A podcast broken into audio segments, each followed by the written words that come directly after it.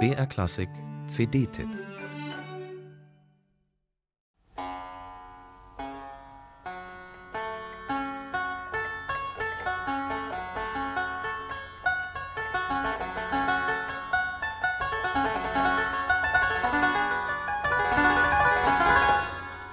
Dieses Instrument ist ein wahres Schmuckstück, wahrscheinlich Österreich ältestes erhaltenes Klavikord.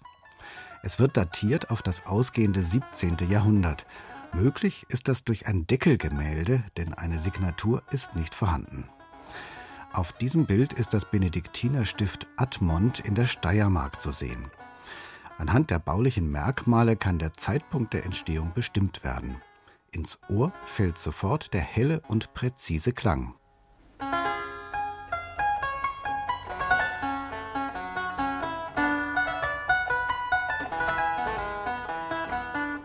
Das Admonter Klavikord ist sehr klein und durchgehend mit nur einfacher Beseitung ausgestattet.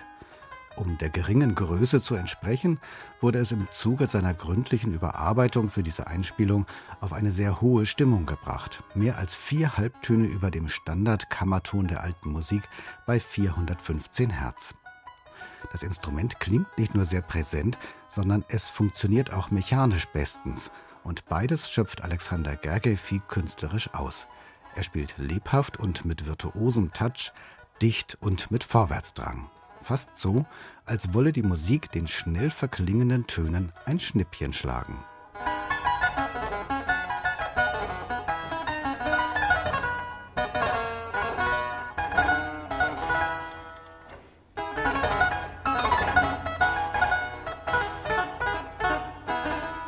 Diese Aufnahmen sind das Solodebüt von Alexander Gergely, ein Spezialist für historische Tasteninstrumente, den man etwa schon vom Ensemble Verbotene Frucht oder Il Gusto Barocco kennt. Auf diesem österreichischen Instrument präsentiert der Österreicher passende Musik aus seiner Heimat. Das bedeutet in diesem Fall aus österreichischen Quellen. Vertreten sind größtenteils Komponisten aus dem süddeutschsprachigen Raum, Bekannte und Unbekannte von Fuchs bis Mozart. Die Artikulation Alexander Gergely's ist fein und rhythmisch differenziert, ganz auf die speziellen Möglichkeiten eines Klavikords abgestimmt. Gerade bei einer Aufnahme können sich die vielen farbigen Klangschattierungen nicht nur entfalten, sondern auch die Ohren erreichen, inklusive der typischen Geräusche der Anschlagsmechanik, die das klare Klangbild charmant begleiten.